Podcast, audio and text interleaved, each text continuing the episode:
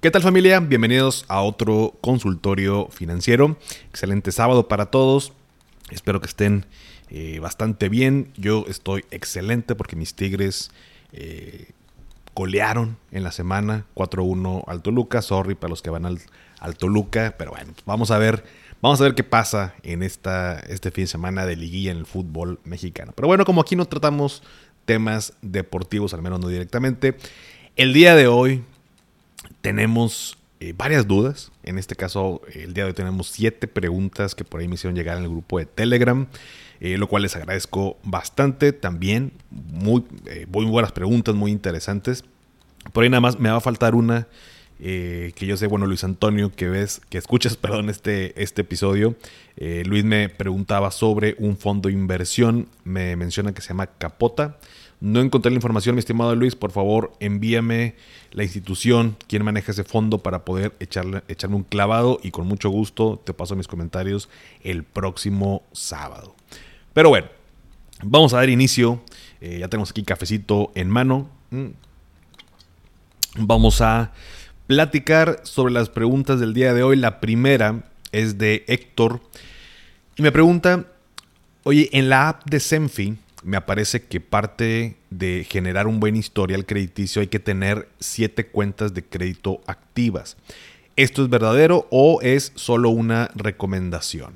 Si me pagan el 80% de mis ingresos como honorarios, ¿qué tanto afecta? Pues muy bien. Eh, recordemos que Senfi es una aplicación muy buena para mi gusto. La verdad es que ya tengo bastante rato usándola. Yo creo que ya poquito más de dos años. Eh, o año y medio más o menos, desde que recién salió. Eh, recordemos que esta aplicación fue creada por parte también de, de la gente de yotepresto.com. Eh, Luis Rubén Chávez nos platicaba en el episodio sobre esta aplicación. Ya la tenía yo un ratito utilizando. lo que hace esta aplicación es que te monitorea tu puntaje, tu historial crediticio, te da recomendaciones, eh, te va actualizando todo ese tema, te, te manda también inclusive alertas en cuestión del, tema del buro de crédito, puedes monitorear también tus tarjetas, fechas de pago y demás, es gratuita. Em, y la manera en que ellos generan con esta aplicación es que de pronto también te ofrecen productos financieros de acuerdo a tu perfil eh, crediticio, tarjetas de crédito, plataformas, productos y demás. Entonces, eh, creo que es muy buena, ¿no? Por si alguien tiene curiosidad, la pueden descargar en su celular. Entonces, esta misma aplicación, eh, pues te da recomendaciones de acuerdo a cómo vas llevando, manejando este historial.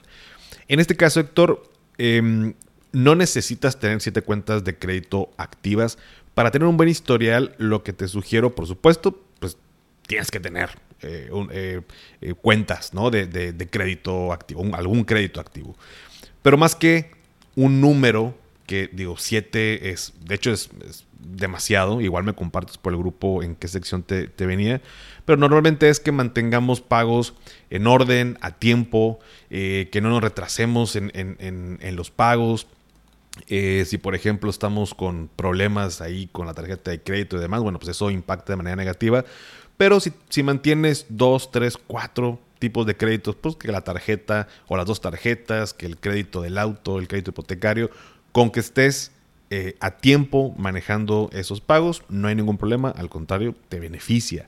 Eso va generando un buen historial crediticio y eso hace que luego las instituciones, como los bancos, te digan, oye, te ofrezco una línea de crédito más amplia, ¿no? O te den mejores condiciones a la hora de pedir un crédito con una mejor tasa de interés. Entonces, no te me estreses, no necesitas tener siete cuentas para nada, como que tengas dos bien manejadas, con eso eh, habla, habla bien. Por supuesto, si tengo dos, tres, cuatro y las manejo bastante bien, pues definitivamente me va a ayudar. Entonces, eh, ahora, el hecho de que tengas o, te paguen el 80% eh, por honorarios, pues no, no, te afecta en tu historial crediticio, más bien a la hora de pedir un crédito, o sea, no, no, no que te impacte en el score, pero al momento de pedir un crédito, bueno, pues te van a pedir los últimos tres estados eh, de cuenta, porque ocupan analizar, pues como cualquier institución, eh, cuánto ganas en esos meses y, evaluar si tienes capacidad de pago, que es lo que normalmente se hace, a diferencia de cuando alguien tiene una nómina, bueno, pues se sabe que normalmente así va a continuar durante más tiempo, pero cuando tienes eh, honorarios, pues se pudiera hacer de que, oye, bueno, pues mándame los estados de cuenta pues para evaluar cuál es tu situación y si me puedes pagar el crédito. Entonces, pues no, no, no afecta en, en tu historial el hecho de que el 80% lo recibas por ingresos como honorarios, más que nada va a ser el momento de evaluar tu solicitud. Pero bueno, esa fue la pregunta de mi estimado Héctor. Eh, la siguiente, Rich, me dice, yo tengo una duda sobre seguros de gastos médicos, ¿cómo hacer una comparativa correcta? Estoy cotizando varios y se ven muy diferentes entre sí en todo. Y pone todo en mayúsculas. Mi estimado Rich, eh, te puedo entender perfectamente. No es eh, tal vez muy sencillo de hacer un comparativo cuando no estamos de este lado. Es una realidad. Un asesor, o sea, me refiero de este lado cuando alguien es asesor en estos temas de seguros. Eh, porque la información cuando hablamos de seguros de gastos médicos trae muchas cositas. Eh, pues pasamos por una capacitación, la verdad es que extensa, se ocupa certificar ante la Comisión Nacional de Seguros y Fianzas, te ponen un examen, o sea, no es para nada sencillo si no tienes el apoyo de un asesor. Entonces, hoy en día, eh, pues sí se necesita y te sugiero que lo hagas a través de, de un asesor. Pero para armarte un comparativo te voy a pasar unos tips que seguro te van a ayudar, le van a ayudar a todos, a ti también que me escuchas. Si están evaluando diferentes propuestas en seguros de gastos médicos mayores, un punto importante pueden armarse como un Excelito, ¿no? Y poner, a ver, suma asegurada. Suma asegurada es el monto que me cubre una póliza de gastos médicos mayores ante un siniestro. Hoy por hoy ronda por ahí entre los 130, 150 millones de suma asegurada. Em, aunque va a formar parte de tu comparativo. También, mi estimado Rich, te puedo decir que 130 es bastante buena suma asegurada. Eh, de pronto existe la creencia que, oye, ¿cuánto me cuesta si le bajamos a 50 millones? Te puede bajar 50 pesos al año. O sea, es algo ridículo. Entonces, consejo cuando vayan a contratar una suma segura, perdón, un seguro de gastos médicos mayores individual, que les den la máxima suma asegurada que tiene la póliza bajarla no tiene ningún sentido y el ahorro en costo es ridículo. Así que no se me estresen por ese lado. Vamos a, contratarlo con la mayor. Pero bueno, es el primer rubro que pudieras poner en tu comparativa. El segundo, deducible y coaseguro. Cuando voy a eh, utilizar una póliza, mi compromiso como asegurado, mi responsabilidad eh, es pagar el deducible y el coaseguro. Deducible es un monto fijo, coaseguro es un porcentaje. Si quieren saber funcionamiento y demás. Ya existe un episodio de los lunes que pueden revisar, el, donde hablo de los seguros de gastos médicos mayores. Creo, creo que es el 50, número 50 por ahí. Igual les quedó mal, pero búsquenlo dentro del podcast. En Spotify, en la aplicación, les permite buscar ese episodio. Póngale seguro gastos médicos y les va a aparecer. Pero es un punto a comparar. Eh, hay una reglita en los seguros donde a mayor es el deducible, más barata sale mi póliza a menor es el deducible, más cara sale mi póliza. Entonces, las aseguradoras de pronto manejan diferentes tipos de deducibles. Por ejemplo, una aseguradora puede manejar deducible de 20, 25, 30, 35, ¿no? Y así se la lleva. Y otra puede ser 22, 28, 34 y, va. Cada una pone como sus deducibles, los pueden ir modificando a través del tiempo. Pero si tengo dos aseguradoras que estoy comparando y una tiene un una propuesta, me la dan con deducible de 20 mil. Y yo le digo a la otra aseguradora, oye, mándame una cotización con 20 mil y me dice, no, sabes que no, es que no tengo de 20 mil, tengo nada más de 22 mil, eh, o sea, lo más cercano es 22 mil. Ah, bueno, pues, aunque no es exactamente igual, por ahí tendrías que estar comparando. Entonces, en tu Excelito o en tu archivo, poner, ok, esta aseguradora, tal suma asegurada, deducible de 20, y acá esta otra, tal suma asegurada y deducible de 22 ya te la vas llevando. El coaseguro, eh, pues eh, prácticamente en todas es, el 10%, ahí no tienes tanto problema, pero con la parte del coaseguro, además del rengloncito que le vas a poner, coaseguro 10%, añade un renglón para coaseguro para un concepto que se llama tope, es el tope de coaseguro. El tope de coaseguro quiere decir que al momento de un siniestro, si yo voy, si yo voy a pagar un deducible y un porcentaje de coaseguro de, de los gastos restantes, pues ese coaseguro no es como ilimitado, ¿no? O sea, no es lo mismo pagar un deducible de 20 de una cuenta de 10 millones de pesos, ¿no? Imagínate que hubo un siniestro de 10 millones de pesos, pago un deducible de 20 y luego me dicen, te falta el 10% de la cuenta, dices, no, no te pases de lanza, güey. El 10% de 9 millones 900 y fracción, pues también es impagable, ¿no? Entonces, el, el coaseguro tiene un tope. Entonces, aquí la reglita es, en, en, la parte del tope de coaseguro, entre menor sea el tope, pues es mejor, a que si sea mayor. Por ahí los topes te, va, te vas, a, vas a notar que andan por ahí entre los 40 y 80 mil pesos, entre los 40 y los 80 mil pesos. Eh, y es lo normal, ¿no? Está, está perfecto, pero bueno, ponle el tope de coaseguro como otro rubro en, en tu comparativa y ahí vas armando el archivo. Otro punto, los hospitales, sin duda. Todas las aseguradoras tienen diferentes tipos de planes y una de las diferencias importantes al momento de comparar es que no todos los planes te incluyen todos los hospitales. Justo por eso hay varios planes. El más barato, pues seguramente te van a excluir los hospitales más caros. Eh, entonces es importante que si vas a comparar el plan de una aseguradora con el otro plan de otra aseguradora, pues que compares peras con peras y manzanas con manzanas, ¿no? O sea, si, oye, pues me están ofreciendo de este lado un seguro más caro, pero me incluye todos los hospitales, pues no sería justo compararlo con el otro seguro más barato que te excluye eh, los, los, hospitales principales, ¿no? Pues al menos pues tendría que ser o comparar con el otro plan que, que te incluye todos o comparan con los que te excluyen, ¿no? Entonces es importante la red de hospitales con la que cuenta ese plan que te están ofreciendo. Otro punto importante, coberturas adicionales. Normalmente vamos a encontrar o te van a cotizar seguros con la cobertura de eliminación de deducible por accidente. Yo no contrataría un seguro si no tuviera esta cobertura, la verdad es que es, importante eh, y estadísticamente pues es más probable que me pase un, un, accidente que una enfermedad. Entonces, pues eh, eh, te hace un paro. En algunas aseguradoras se le llama eliminación de deducible por accidente y también puede ser que haya planes que te ofrezcan reducción de deducible por accidente. No es lo mismo eliminar que reducir. Ambas son buenas, pero son diferentes. Entonces, en esta, en esta renglón de coberturas adicionales, bueno, nada más poner qué tipo de cobertura es. También hay coberturas en el extranjero, hay coberturas... Eh, pues bueno, cada aseguradora te ofrece diferentes tipos de coberturas adicionales. Las que te estén cotizando, bueno, pues ahí señálalas para saber también, oye, pues acá sí trae de accidentes y esta no, eh, o sí trae aquí en el extranjero y esta no, y bueno, ahí vas armando este comparativo.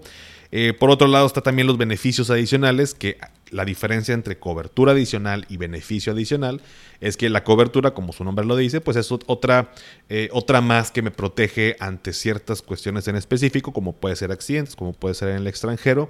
Y cuando hablamos de beneficios adicionales, son cositas que traen las pólizas que a lo mejor van relacionadas, pero no está como directo dentro eh, de la cobertura, que pueden ser, por ejemplo, membresías como de tipo gastos médicos menores, membresías dentales, eh, descuentos en laboratorios y farmacias, eh, descuentos en check-ups, eh, orientación telefónica nutricional, psicológica, diferentes como cositas que van relacionadas con la salud, pero que no, no es como que así directo dentro de la, de la cobertura, sino que es una añadido, por así decirlo, por ser asegurado de esa compañía. Entonces, pues vale la pena también revisar sobre todo, no sé, un ejemplo, tengo hijos chiquitos, oye, pues me interesa también que traiga esta membresía eh, dental, porque pues de pronto los, los, este, las revisiones, los check-ups, las limpiezas y esto, pues que pueden ser gratuitas. Entonces, eh, pues es importante que también cuente por ahí.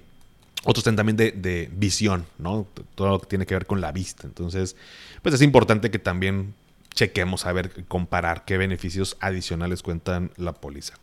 Eh, y otro punto importante, mi estimado, es los periodos de espera, que normalmente eh, andan en promedio en los dos años para que te cubran ciertos padecimientos, como cuando alguien no tiene una póliza, no tiene antigüedad en ninguna póliza.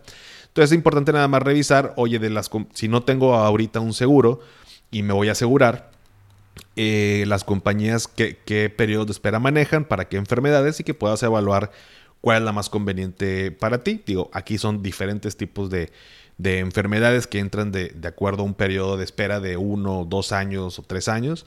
Eh, simplemente revisar a ver cómo andan los periodos de espera en cada una de las aseguradoras. Y por último, aunque pudiera no ser un renglón más dentro de tu archivito que, que te menciono, pues revisar cuál, qué aseguradora es. ¿no? Definitivamente el hecho de, de eh, cuando alguien va a contratar un tipo seguro de gastos médicos o de vida o de ahorro, de retiro y demás, mi sugerencia siempre ha sido eh, búsquenlos en las primero que nada, que sea aseguradora, que se especialice en eso, ¿no? O sea, contratar en bancos este tipo de productos no es recomendable, no tienes un asesor, no hay un seguimiento puntual eh, y puede ser un martirio luego el poder aprovechar los beneficios de mi póliza. Entonces, mi recomendación es que sea a través de una aseguradora que se especializa en esto y que sea a través de un asesor o una asesora. Y de las aseguradoras, pues la realidad es que aquí en México tenemos eh, bastantes, sin embargo tenemos las más relevantes, eh, que puede, por ejemplo, eh, Seguros Monterrey, AXA, GNP, MedLife. por ahí en tema de gastos médicos también existe otra que amplía las edades de contratación, que puede ser por ahí Plan Seguro. Em, hay Seguros Atlas, para otro tipo de, seguros. Entonces cada aseguradora por ahí se va especializando en ciertos ramos, pero lo que son seguros Monterrey, AXA, GNP y MedLife creo que son eh, bastante buenas y tienen la, oferta suficiente como para, pues en, esto, en este producto particular, gastos médicos, de ahí puedes tomar una, una decisión. ¿Sale? Pero bueno, Espero que te sirva, mi estimado Rich, estos puntos eh, del comparativo. Sin duda, aunque tú lo puedas hacer con esto que te acabo de compartir, sí te recomiendo que te apoyes con un, con un asesor, una asesora profesional para que pues, te, te ayude a completar o a explicar estos, estos puntos, mi estimado. Pero bueno, la tercera pregunta. Mm. Edward nos, eh, nos dice, hola a todos, yo tengo una pregunta, si vas a vivir en Estados Unidos, ¿qué seguro recomiendas o qué cosas deben de abarcar? Mi estimado Edward, pues la realidad es que no, no difiere de lo que podamos tener aquí en México. Eh, ¿Qué tipo de seguros? Como todo en cuestión de nuestras finanzas, pues nuestro seguro de gastos médicos, que me cubra también el tema de accidentes, em, seguro de vida ante un fallecimiento e incapacidad. Em, pues tengo auto, seguro de auto, eh, en casa, pues seguro de casa. Em, no sé, vaya, lo, normalito que comprares aquí también allá. Ahora en Estados Unidos, bueno, ya va a depender de tu, tu, estancia, si es temporal o no. O sea, si vas por un, digo, desconozco, no, no sé, mi estimado, si vas por un año nada más o si ya de plano te vas a ir a vivir de manera indefinida, pero bueno, eh, tengo familia, una tía que por allá tenía el, este Medicare y, bueno, pues no, no necesitó contratar un seguro de gastos médicos adicional. Entonces, va a depender, pero digamos que a manera de concepto, lo que yo buscaría estar protegido, pues es gastos médicos, accidentes, eh, fallecimiento e incapacidad. Eso sería como mi... Bueno, y si tengo auto, pues seguro de auto y, sería como lo, lo, básico, ¿no? Hay diferentes eh, pólizas diferentes. Allá también la industria aseguradora está todavía más avanzada y hay diferentes opciones, incluso hasta más baratos que aquí. Eh, es lo que te recomendaría, mi estimado Edward. La pregunta siguiente, número 4, Fernando. ¿Tu opinión sobre el servicio de plata en bóveda que ofrece Banco Azteca y que realmente no tiene monedas? Entre paréntesis me pone onzas cuando quieres retirar. Esta pregunta, mi estimado Fer, está bien interesante. Eh, sinceramente, yo no utilizo ese servicio de Banco Azteca, pero me eché un clavado justo en la información. Y por ahí también en el grupo eh, le, contestaron a, Fer de pues que había este tiempo de espera o estas horas que te dicen de que no tengo onzas ahorita para entregarte, pero espérame tal tiempo y te las entregamos. Y, luego también Fer decía de que no, pues es que no, no, nos dieron tiempo de, respuesta y pues no hay onzas y demás. Entonces me eché un clavado esto de mi plata en bóveda. Así se llama el producto o el servicio de Banco Azteca, donde dice que es un servicio de custodia para tus monedas onza de plata serie libertad en nuestras bóvedas de alta seguridad. Deposita, compra o vende onzas de forma segura con Banco Azteca. Pues mira, ahí te va mi opinión. Digo, te digo, yo no utilizo esto. Eh, de alguna manera te da esta, este servicio de custodia. Pero si lo que quieres es invertir en plata, o, si, digo, no me lo pones en tu pregunta, pero si, si tu intención es, oye, tengo onzas de plata o quiero hacerme de onzas de plata de esta serie Libertad para después venderlas cuando estén más caras y como tener esta inversión en plata. Si te estás topando con estos problemas de que, oye, pues fui a Banco Azteca tal sucursal y pues resulta que no tienen onzas ahí en su bóveda y pues no me dieron tiempo de respuesta y tal. Entonces son de los problemas típicos que cuando invertimos en ese tipo de, de materias primas, por así decirlo, eh, pues, oye, pues no una, no hay quien me las compre. Y si las tenía guardadas, ahorita no puedo retirar, no puedo hacer líquida mi, mi, inversión. O sea, no lo puedo. Cuando hablo de hacer líquido algo, es no lo puedo convertir en efectivo de manera fácil, ¿no? O sea, de, o de manera inmediata. Entonces, no lo puedo hacer líquido tan fácilmente y no, no, no, no es como que siempre va a existir un comprador así como que ya está esperando que yo la, que yo la venda. Entonces, si quieres invertir en plata, te sugiero que te eches un clavado más bien eh, y hacerlo a través de un ETF que, invierte en plata. Me dio la tarea de buscarte, mi estimado. Eh, hay un par de ETFs que son por, bueno, son de BlackRock. Eh, uno lo puedes encontrar con el ticker SLV, que es iShare, eh, iShares Silver Trust. Este ETF tiene exposición a los movimientos del día a día del precio de los lingotes de plata. Eh, pues por supuesto que te da un acceso conveniente, rentable para la plata eh, en físico y se utiliza para diversificar tu cartera y ayudar a proteger contra la inflación. Prefiero que te eches un clavado en la página para que lo busques y veas la gráfica. La realidad es que el tema de la plata aquí en México eh, tuvo un, se disparó eh, por ahí en el 2021, pero se ha mantenido ahorita con una tendencia a la baja.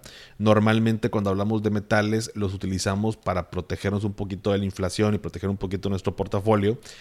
Pero pues cuando lo, cuando lo haces a través de un ETF, la facilidad que te da invertir dinero en plata a través de un ETF es que en cualquier momento puedes comprar y vender. Em, y no necesitas tener la plata en físico, ni tú, ni que sea custodiada por un servicio en un banco como el que te ofrece Banco Azteca.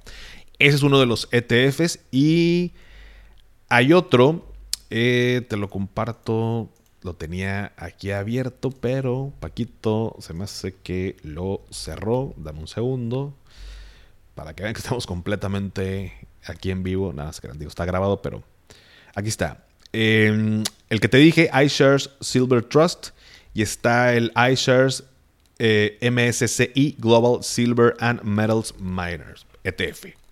Este otro que te digo, aquí vamos a aplicarle para darte un poquito la información.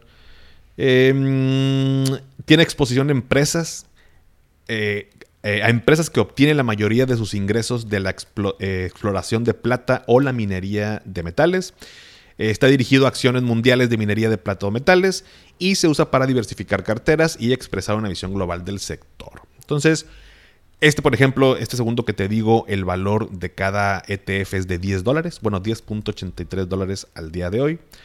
Y el primero que te dije, vamos a regresarnos por acá, iShares Civil Trust.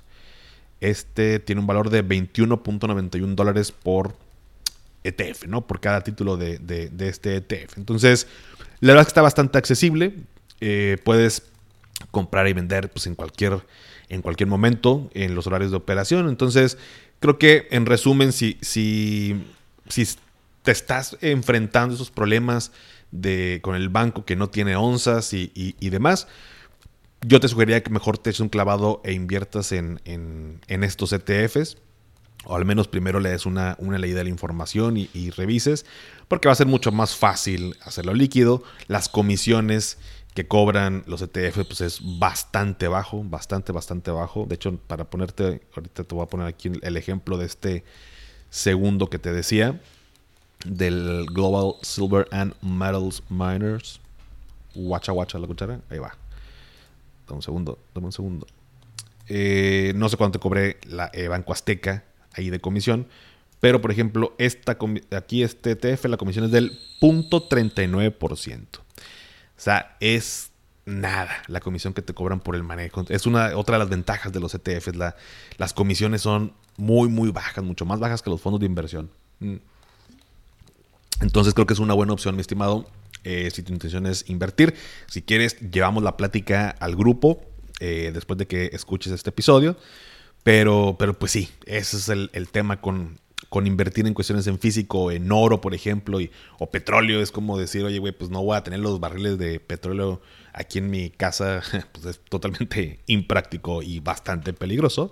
Pero bueno, lo puedes hacer a través de un ETF. Entonces, esa es la gran ventaja y la chulada que son los ETFs. Pero bueno, siguiente pregunta. No me aparece el nombre, pero e, el, el user decía EG.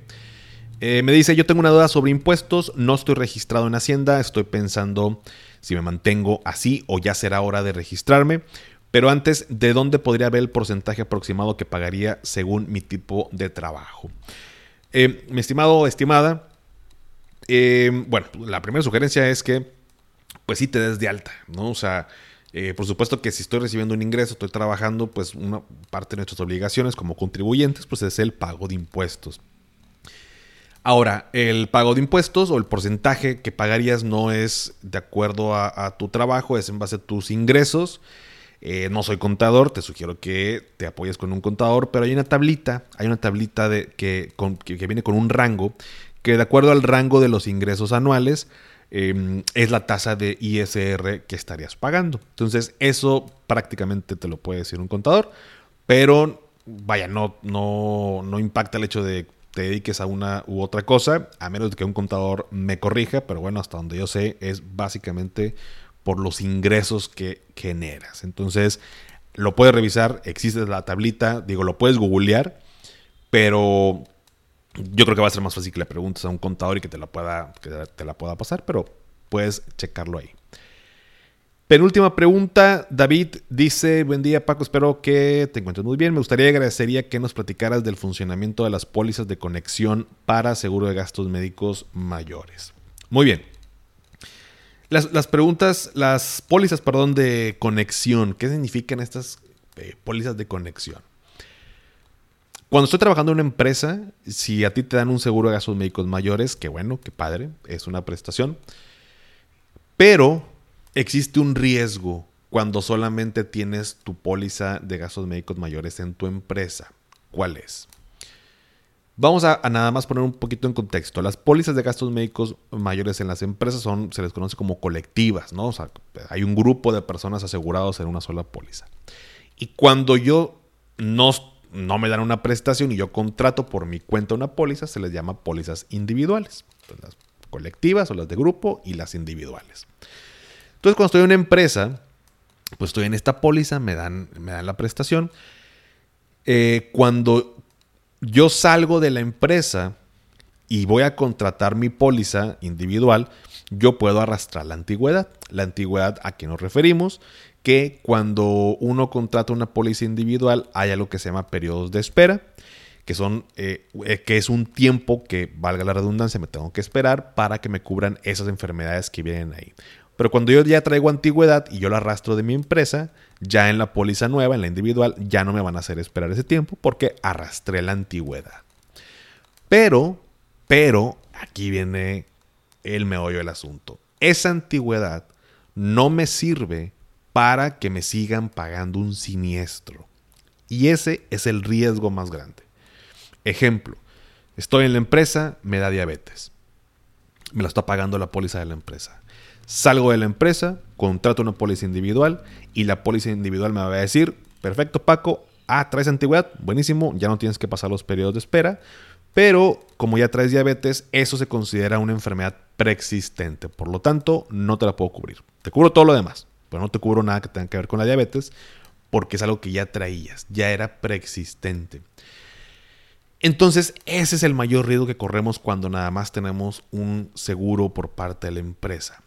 La buena noticia es que existen pólizas que son de conexión eh, o podemos encontrar también cláusulas en las, en las eh, empresas, en las pólizas de la empresa que son derecho de conversión eh, o, continuidad garantizada y ya los nombres son ahí como que relacionados, pero el punto de estas pólizas de conexión, ¿cuál es el beneficio? Que al momento de estar en la empresa, tener la póliza de la empresa y contratar una póliza de conexión en el, al mismo tiempo que tengo la de la empresa, me va a garantizar que el día que yo salga y ya traiga un siniestro, me lo van a seguir pagando en esa póliza que yo contraté previamente. Ese es el mayor beneficio de las pólizas de conexión. Si tú que me estás escuchando tienes nada más el de la empresa y no has considerado eso, sí es bien importante que contrates una póliza de conexión, una póliza eh, complementaria. Em, o bien que revises en tu empresa, pregúntale a la persona de RH o quien maneje los seguros si la póliza de la empresa tiene la cláusula de derecho de conversión. Esta cláusula es más o menos el mismo funcionamiento que si yo me retiro de la empresa, yo puedo jalar la póliza, la puedo convertir en una individual y me siguen pagando los siniestros. Entonces, eh, de pronto las pólizas de conexión o, algunas eh, aseguradoras, uno le, llama por ahí protección garantizada y demás, una de las ventajas de contratar por fuera una, una de estas pólizas es que no importa qué aseguradora tenga el trabajo, yo la puedo contratar con esta que, no sé, voy a poner nombre para que sea más fácil. Yo tengo aseguradora A en la empresa y contrato una póliza de conexión con aseguradora B. Entonces cuando salga, eh, puedo continuar con la aseguradora B en una póliza individual. Y cuando en la misma empresa me dan con la aseguradora A la póliza trae lo del, derecho de conversión, cuando yo salga de la empresa, la única condición es que la individual tiene que ser con la aseguradora A, o sea, con un producto individual pero de la aseguradora A. No, no puedo cambiar de, aseguradora porque cualquier otro no me, va, no va a cubrir ese siniestro. Entonces, básicamente de manera general lo que funciona. El beneficio de las pólizas de conexión es que pueda continuar con ese siniestro. Si no tienes ningún siniestro, está sano, está sana, sales de la empresa, pues la antigüedad la puedes arrastrar, no hay ningún tema. Eh, y digamos que pues, te salió bien el tiro, no, no necesitaste de una póliza de conexión porque pues, no tenías ningún siniestro. Pero sobre todo es eso, el riesgo que estamos cubriendo eh, con las pólizas de conexión es que me sigan pagando un siniestro que se origine en la póliza de la empresa y que cuando salga me lo sigan pagando. Si no cuentas con esa protección, hoy es el momento o la semana de que le preguntes a la gente de RH, oye, ¿qué onda?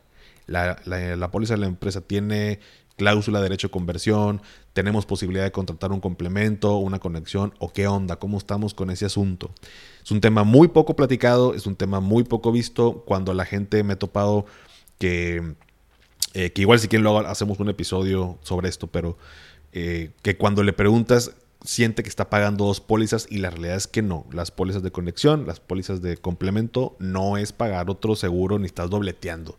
Estás cubriendo el riesgo de que no te vayan a cubrir un siniestro originado en la empresa al momento de que salgas. Ese es el punto. Muy bien, vamos con la última pregunta, mm, que es de parte de Antonio. Y la pregunta es la siguiente, ¿cómo se puede sacar el dinero de un Afore si no me he jubilado? ¿Se puede meter ese dinero en un PPR? Muy bien. Mi estimado Antonio, la única manera de sacar dinero de tu Afore es, o sea, si no te has jubilado, es eh, por matrimonio y por desempleo. Y no es todo, es una parte, que la verdad es muy poco lo que te dan en, estas cuestiones. Es como un apoyo, tal cual. O bien, la tercera es, si le metiste aportaciones voluntarias, esas aportaciones sí las puedes retirar. Fuera de eso, lo demás no lo puedes sacar hasta tu retiro, hasta que te jubiles. Em, así es el tema de las Afore, no es, o sea, sí es dinero mío, pero hasta que me jubile me lo van a dar. Solamente matrimonio, ayuda de matrimonio, ayuda por desempleo o bien las aportaciones voluntarias que yo haya hecho. Entonces, te lo voy a cambiar. Si no, si no has hecho ninguna aportación voluntaria, si no te estás casando y si no estás eh, desempleado, no vas a poder retirar absolutamente nada. ¿no? Em, y bueno, con la segunda pregunta, que se puede meter ese dinero a un PPR, bueno, pues pudieras meter el, dinero de lo que te acabo de comentar. Si metiste aportaciones voluntarias y las sacas, pues puedes abrir un PPR y meterlo, meterlo acá. Pues eso sin duda sí lo puedes hacer. Pero fuera de eso, mi estimado, pues no, no se puede. Ahí va a estar, ahí vas a ver los estados de cuenta, pero no se puede sacar hasta que te jubiles, mi estimado. Em, y bueno, pues sí, sí, digo, desconozco si ahorita eh, estás eh, desempleado, no estás trabajando, pero bueno, eh, se, pausa, digamos que las aportaciones del patrón y, del gobierno hasta que volvamos a reactivarnos y se va a continuar esta aportación en tu Afore. Entonces, pero bueno, pues así funciona eh, este sistema de pensiones en nuestro país. Bueno, que en este caso ahora ya nos toca con Afore, pero qué bueno que estés pensando ya en un, en un PPR. Pudiera ser una mejor opción en cuestión de eh, flexibilidad y manejo de tu dinero. Pero bueno, te dejo la pelotita a ti, mi estimado Antonio, y cualquier duda, pues me lo puedes comentar en el grupo. Pero bueno, familia, estas fueron las preguntas que tuvimos el día de hoy. Insisto, mi estimado Luis Antonio, sé que me mandaste la pregunta de los fondos, no lo encontré. Please, mándame eh, ese fondo, de dónde lo viste, en qué institución, y me echo un clavado con mucho gusto. Y el próximo sábado nos metemos a resolver, a ver qué tal ese fondo para meter dinerito por ahí. Pero bueno, únanse al grupo de Telegram para que me mandes tus dudas. La liga está en la descripción. Eh, sígueme en Instagram, TikTok, Facebook, Twitter como arroba finanzas y café. Suscríbete a mi canal de YouTube Finanzas y Café. Dale seguir en Spotify para que aparezcan los episodios en automático como cada sábado. Y si todavía no has calificado el podcast en Spotify desde la aplicación, me ayudarías muchísimo si me regalas 5 estrellas, obviamente solo si te gusta el contenido, y esto me ayuda a llegar a más personas. Y antes de despedirme, recuerda, haz lo que te haga feliz, toma tu rico café, te mando un abrazo y espero que tengas un excelente fin de semana. Hasta pronto. ¿Nunca te alcanza para lo que quieres? ¿Le tienes miedo al crédito, los seguros, las inversiones, al Pues no te preocupes más, estás en el anuncio de 30 segundos correcto. Bienvenido a Maldita Pobreza. En este podcast te daremos hacks para entender tu seguro de gastos médicos, sobrevivir al hot sale o el buen fin, ahorrar e invertir en bienes raíces. Maldita Pobreza, producido por Sonoro. Busca Maldita Pobreza en cualquier plataforma de podcast. Hello, it is Ryan, and I was on a flight the other day playing one of my favorite social spin slot games on chumbacasino.com. I looked over the person sitting next to me, and you know what they were doing? They were also playing Chumba Casino. Coincidence? I think not. Everybody's loving having fun with it. Chumba Casino is home to hundreds of casino style games that you can play for free anytime, anywhere, even at 30,000 feet. So sign up now at chumbacasino.com to claim your free welcome bonus. That's chumbacasino.com and live the Chumba life. No purchase necessary. DTW, void, prohibited by law. See terms and conditions 18 plus.